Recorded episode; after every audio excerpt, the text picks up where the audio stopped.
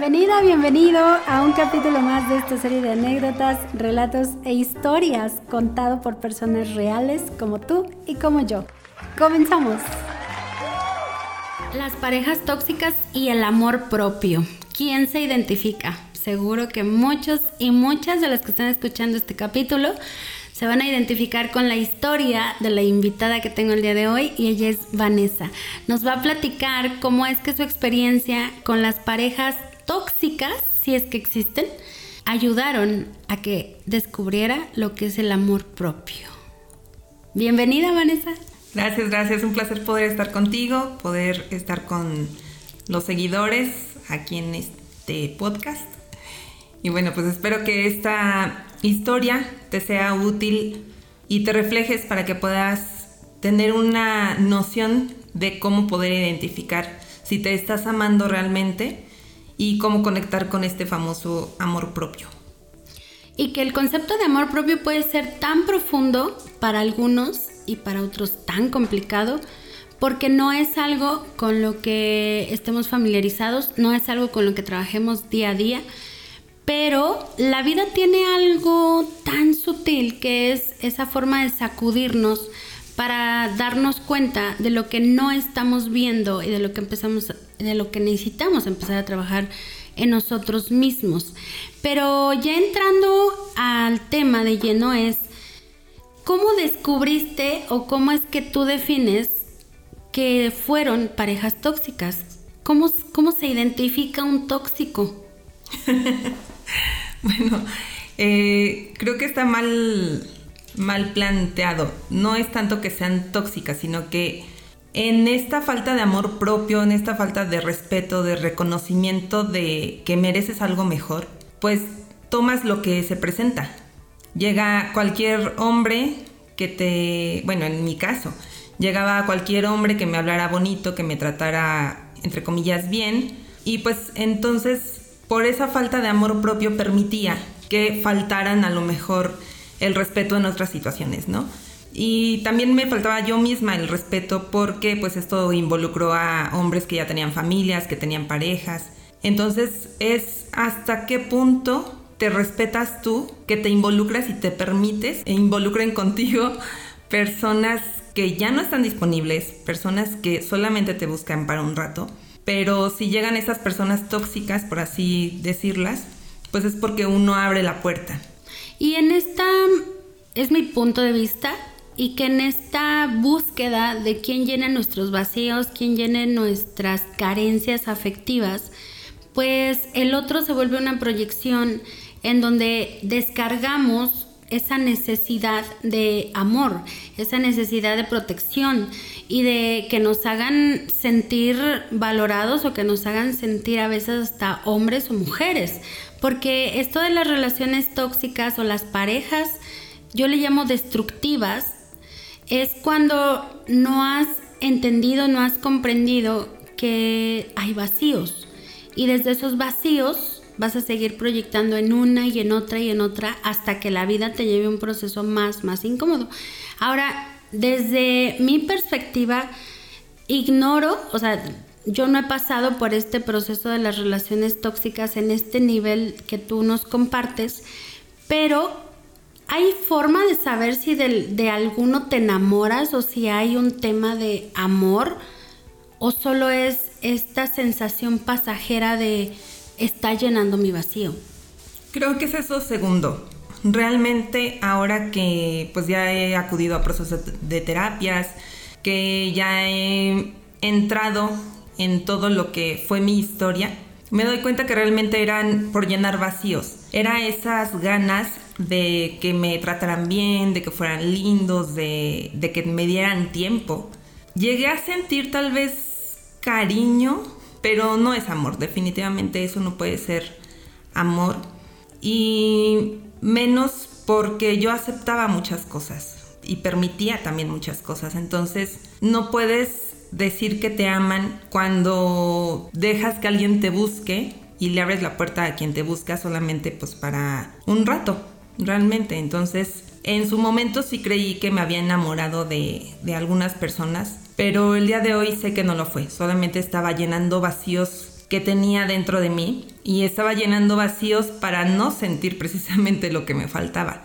Ahora que ya lo detecto, digo, pues qué eh, maravilla el haberme dado cuenta, el haber puesto un alto y más que nada, pues el haberme eh, colocado en el lugar que me merezco ante mí y pues para crecer. Y qué valor el tuyo, porque no todas las mujeres que están en estos procesos aceptan que están viviendo una relación destructiva, tóxica, como quieras llamarle.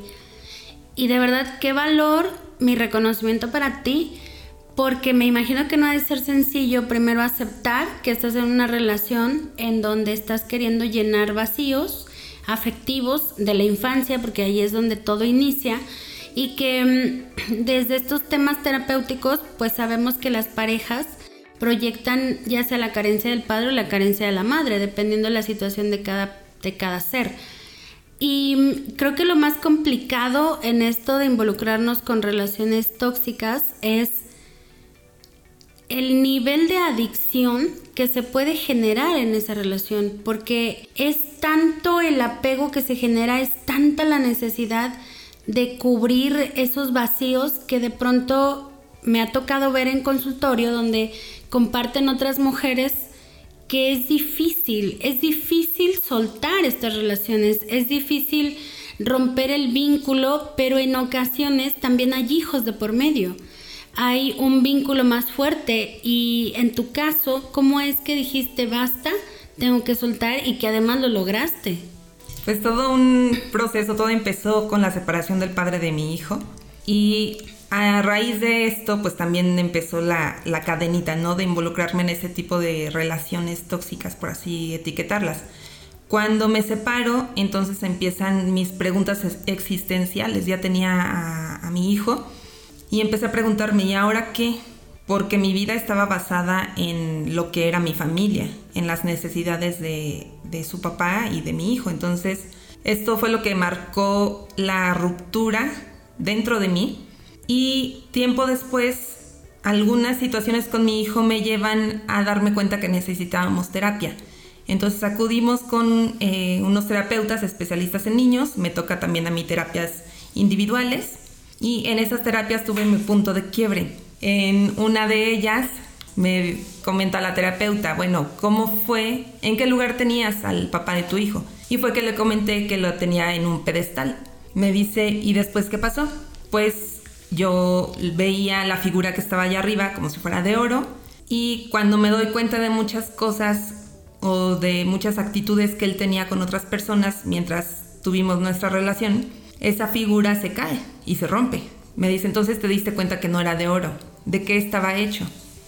Le respondí, pues me di cuenta que yo lo había pintado y que era de barro y se rompió. Me preguntó qué hiciste con esos pedazos. Pues lo recogí y ya los estoy tirando. Me dice, ¿y quién se quedó en ese pedestal? Así me quedé, en silencio, helada, no supe qué contestar.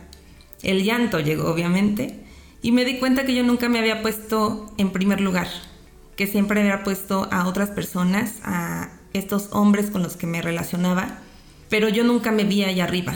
Entonces este fue el punto en el que me destrocé emocionalmente porque me di, me di cuenta realmente de, en dónde estaba yo y yo estaba a lo mejor muy por debajo del barro y no me veía a mí misma. Ya que lo trabajamos en terapia, que me di cuenta, que lo hice consciente, que pasé el proceso de, pues, de este duelo, eh, entonces sí, ya yo tomé mi propia figurita y la puse en ese pedestal. Entonces esta fue como el rompimiento de idealizar a otros y de enfocarme y ponerme en primer lugar a mí. Y que esto puede estar ocurriendo en cualquier aspecto de nuestras vidas. Digo, qué fuerte la experiencia que tuviste con la terapia de, tus, de tu hijo y qué fuerte darte cuenta que todos han estado antes que tú y que Vanessa pues en realidad no existía. Realmente la Vanessa que veíamos era la Vanessa que se vivía a través de los otros y que seguro esto lo viven muchas personas a diario y es la consecuencia de cuando nosotros idealizamos a alguien más. Idealizamos al colaborador, idealizamos a los hermanos, a los padres, al novio, al amante. O sea, vivimos idealizando, pero esta idealización pues al final nace y se proyecta justo desde los vacíos existenciales que se producen pues en los primeros años de vida.